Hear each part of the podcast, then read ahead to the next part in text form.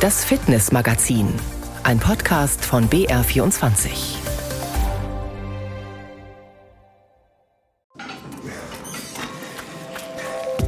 Und wie geht es Ihnen heute?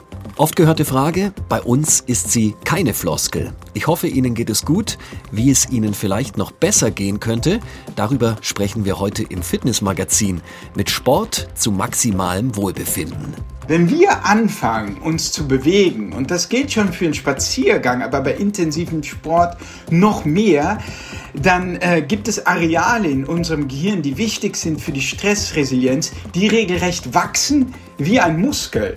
Bestsellerautor Bas Kast sagt uns, wie das geht. Mens sana in corpore sano, den Körper und den Geist gesund halten. Und so viel vorab, Sport ist die beste Stressmedizin. Natürlich helfen auch Dinge wie Meditieren, die richtige Ernährung oder Pilgern. Das ist immer wieder ein Abenteuer, ist immer wieder schön. Vor allen Dingen, man kennt viele Leute im Laufe der Jahre. Sie haben die Natur vor sich. Sie können nachdenken über sich. Sie können nachdenken, was hinter ihnen liegt oder was vor ihnen liegt. Es gibt immer was Neues.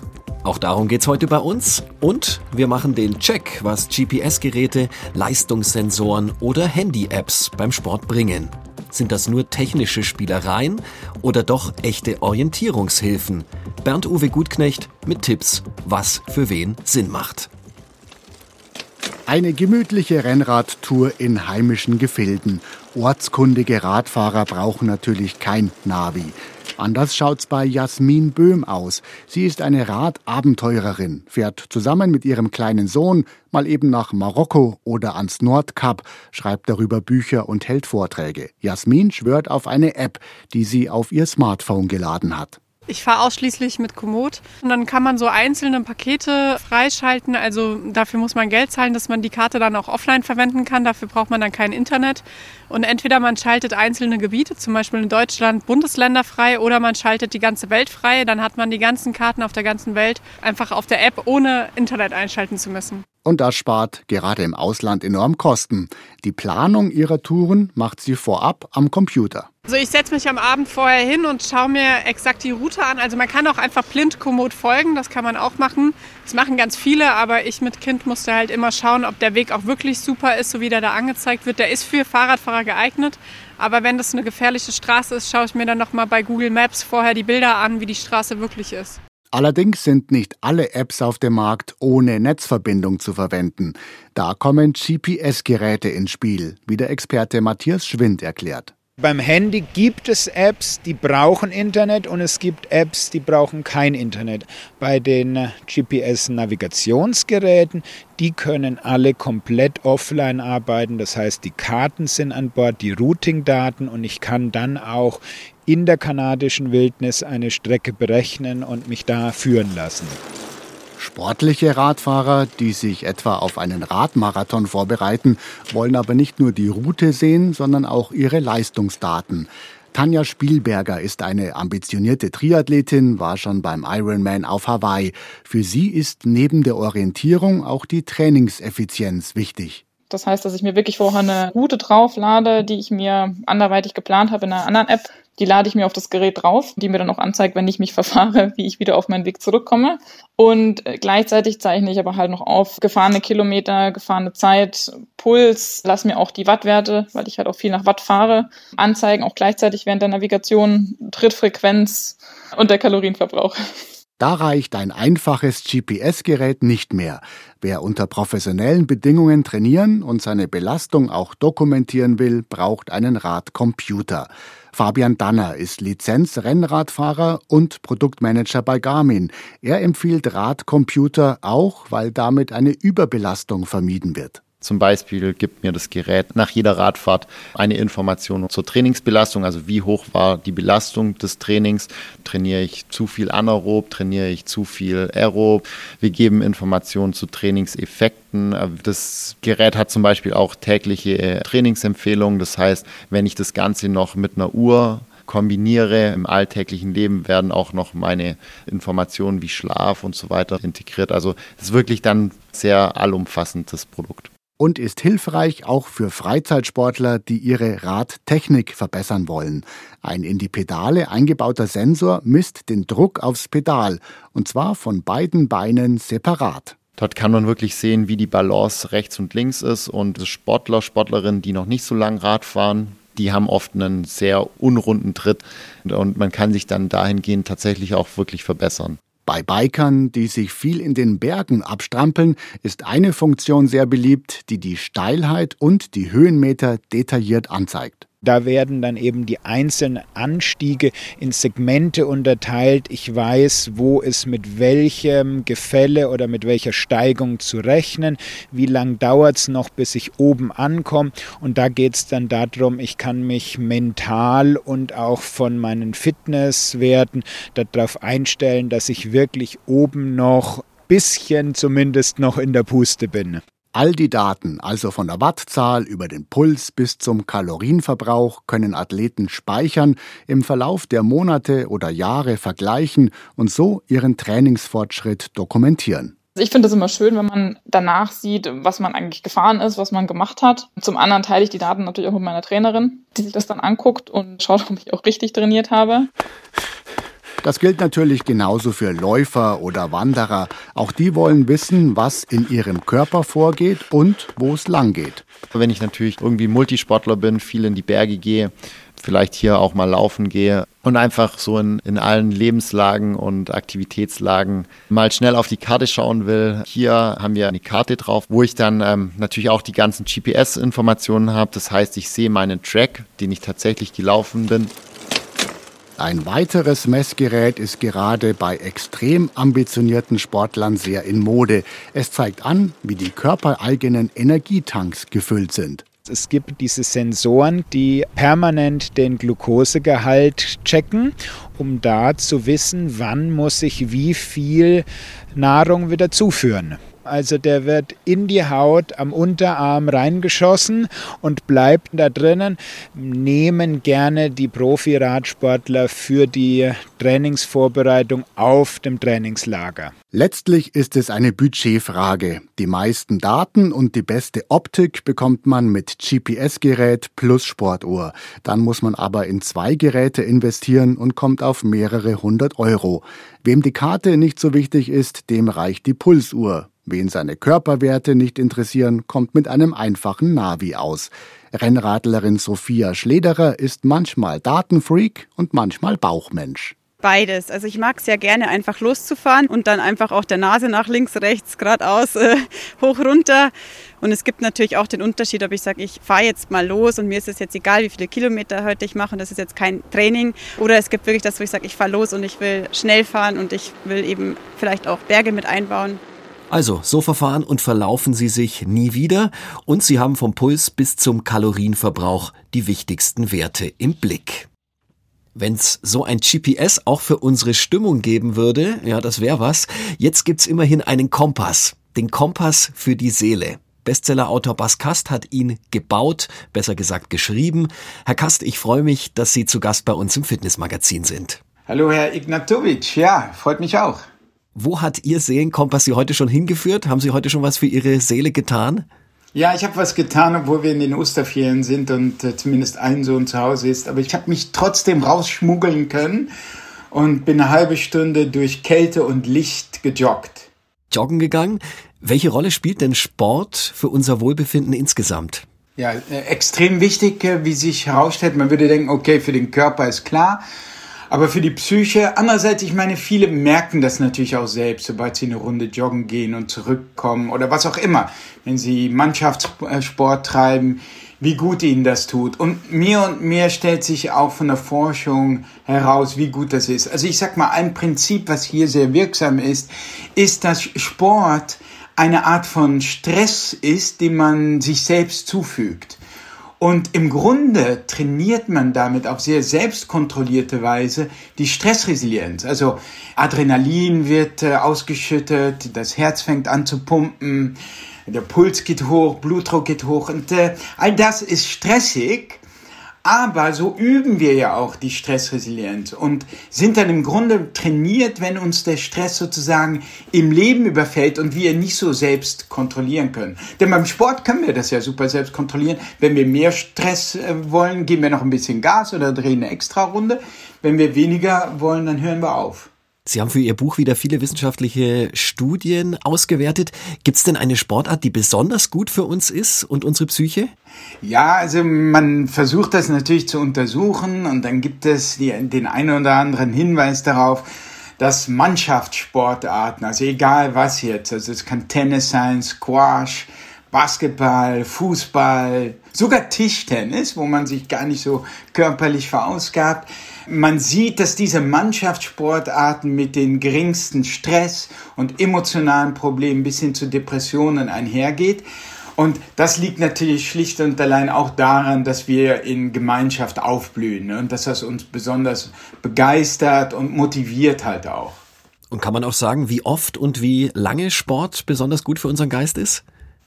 Ja, ich glaube, auch da sieht man so Befunde, so dass äh, drei bis fünfmal die Woche ungefähr eine halbe Stunde bis maximal eine Dreiviertelstunde so das Ideal sind. Aber ich würde sagen, so intuitiv von mir selber kenne ich es. Ähm, äh, so viel wie möglich äh, ist eigentlich das, was mich betrifft, das Ideal. Ja, also jeden Schritt, den man gehen kann, ist besser. Und ich glaube, bei uns ist nicht so das Problem, dass wir zu viel machen würden. Wir machen eher zu wenig. Man sieht zum Beispiel auch in Umfragen, dass knapp die Hälfte oder so der Deutschen überhaupt keinen Sport treibt fast die Hälfte, viel zu viel aus meiner Sicht. Das liegt wahrscheinlich auch daran, dass vielen die Motivation fehlt, oder?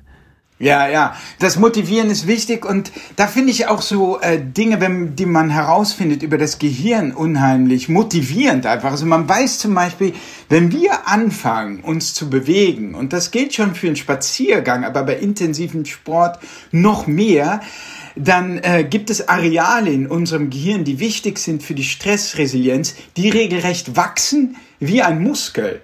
Man sieht das nicht, ne, weil es liegt hinter der Schädeldecke. Man sieht nicht, wie dieser Hirnmuskel wächst.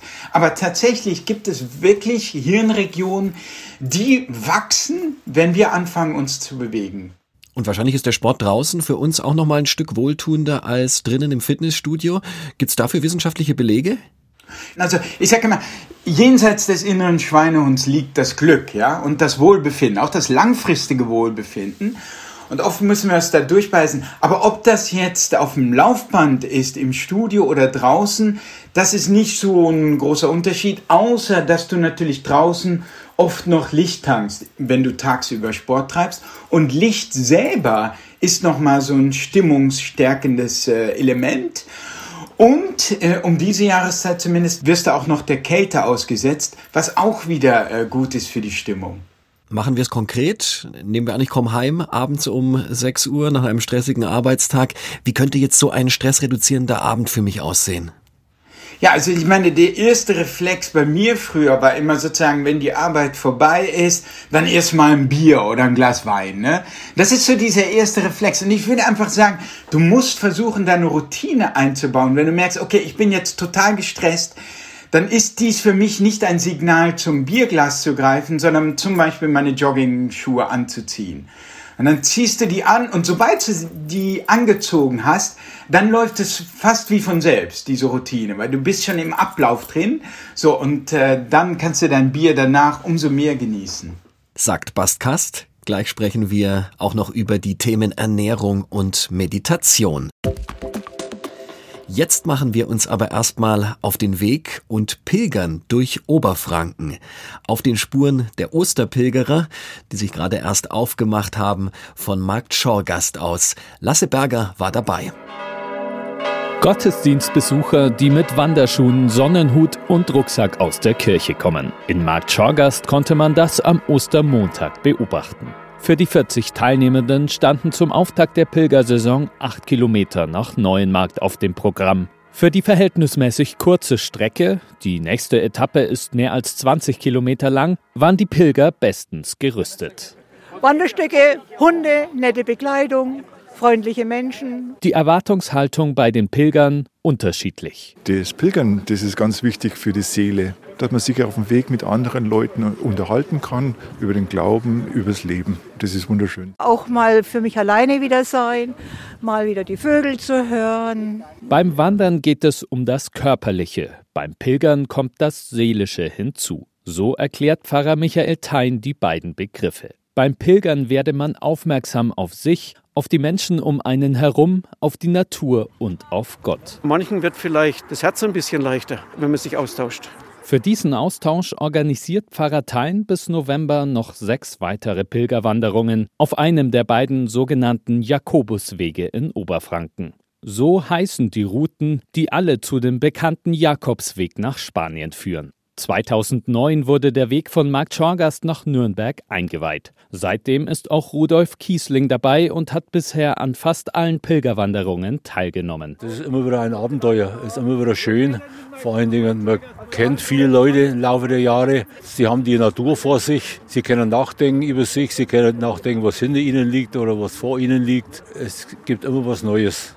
Pfarrer Thein will durch das Pilgern auch mit Menschen in Kontakt kommen, die die Kirche ansonsten nicht erreicht, auch wenn das nicht so einfach ist. In den sozialen Netzwerken posten jüngere Menschen zwar Fotos, wie sie den Jakobsweg in Spanien laufen, diese Begeisterung konnte Pfarrer Thein in Oberfranken bislang aber nicht auslösen. Für eine typische Gemeindeveranstaltung wird sich ein junger Mensch nicht so interessieren, wie wenn er in den sozialen Netzwerken äh, Stimmen Gleichaltriger hat, die erlebt haben, dass das Pilgern auf dem Weg ihnen was gebracht hat. Und da hilft auch unsere Werbung in den sozialen Netzwerken nichts, weil wir nicht unbedingt die sind, denen sie wiederum folgen. Manche bezeichnen Pilgern als Beten mit den Füßen, sagt Michael Thein. Für den Pfarrer ist das Pilgern auf jeden Fall ein persönliches Erlebnis, das man aber gar nicht unbedingt planen muss. Es kann auch sein, dass jemand sich zum Beispiel auf eine Wandertour im Fichtelgebirge macht, weil er das Gefühl hat, ich muss wieder mal raus.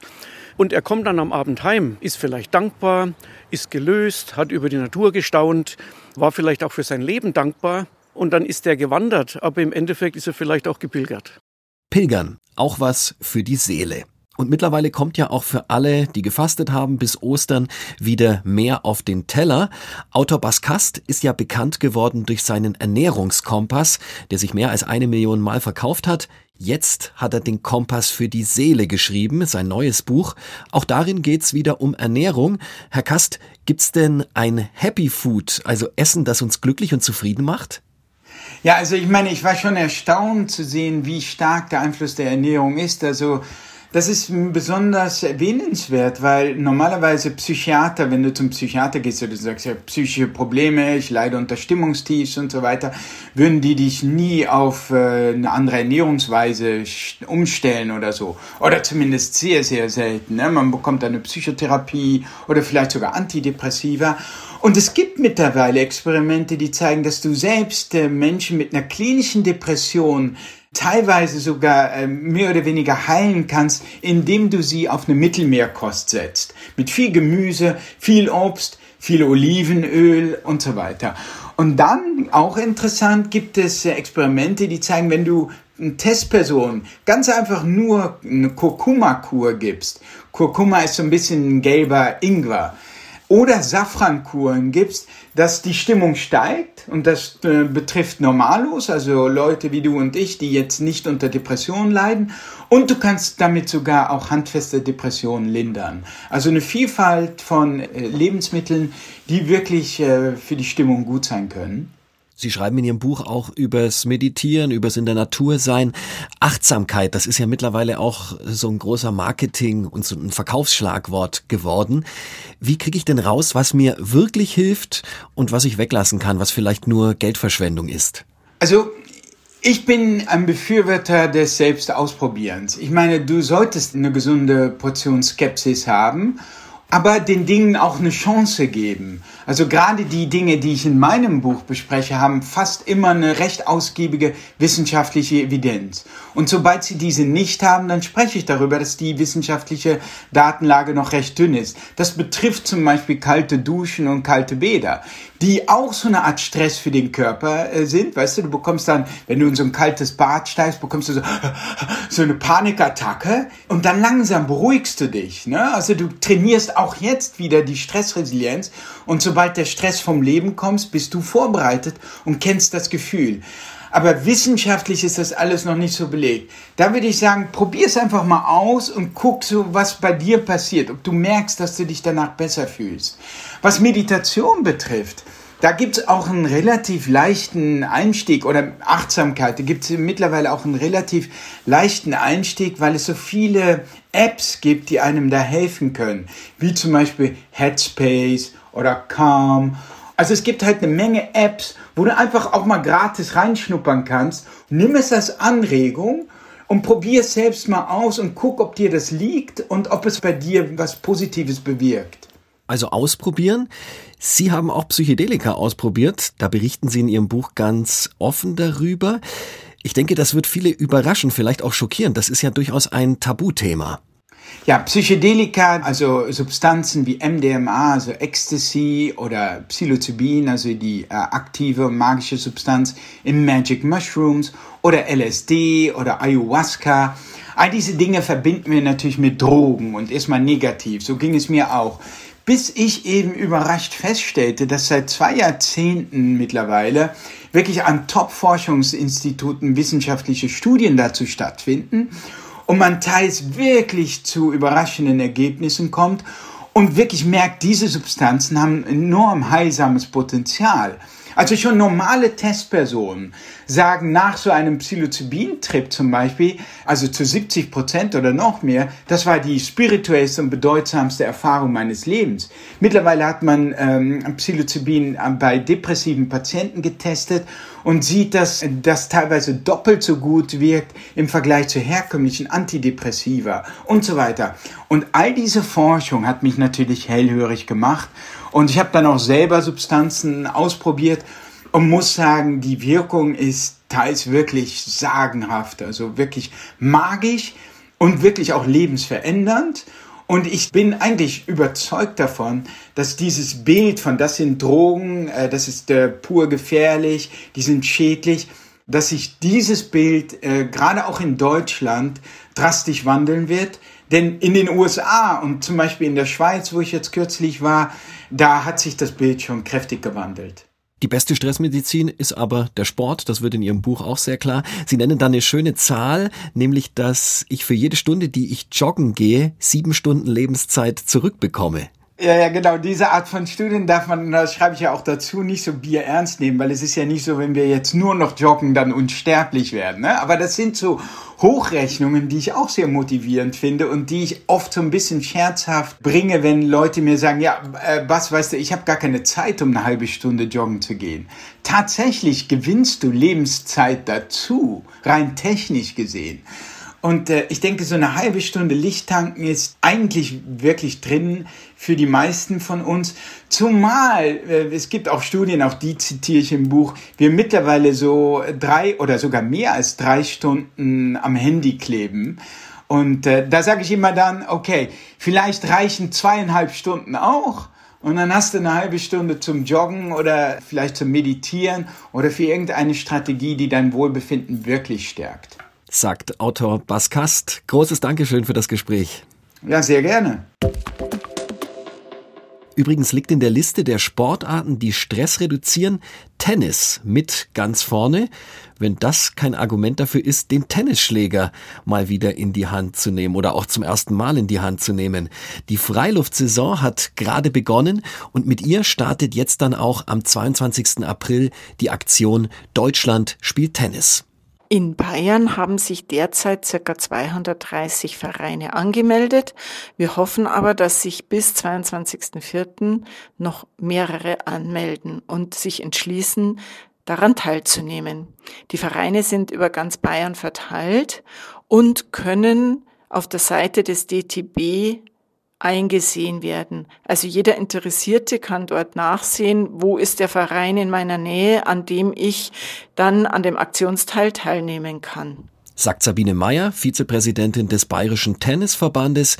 Jeder Verein, der Mitglied im Landesverband ist, kann an der Aktion teilnehmen. Darüber hinaus sollte natürlich Spaß am Tennis da sein und man motiviert sein, bereits bestehende, aber auch potenziell neue Mitglieder mit der Saisoneröffnung für den Verein begeistern zu können. Na dann, ab auf den Tennisplatz, endlich wieder rote Socken und fürs Tennis ist man ja sowieso nie zu alt.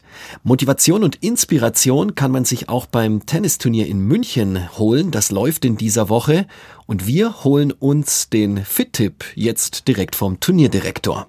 Hallo, hier ist Patrick Kühnen und ich würde mich sehr freuen, wenn Sie immer das Fitnessmagazin einschalten, denn auch Sie sollten was für Ihre Fitness und Gesundheit tun. Nach wie vor spiele ich ein bis zweimal in der Woche natürlich Tennis, weil ich den Sport immer noch sehr liebe. Und Pilates kann ich sehr empfehlen. Das mache ich zweimal die Woche, auch regelmäßig. Und das hilft mir sehr und ich fühle mich damit auch besonders wohl. Wohlfühlen, Sport machen und dabei nicht die Orientierung verlieren. Nach dieser Sendung wissen Sie, wie es geht. Also bleiben Sie fit und hören Sie uns auch gerne im Podcast in der ARD Audiothek. Bis zum nächsten Mal.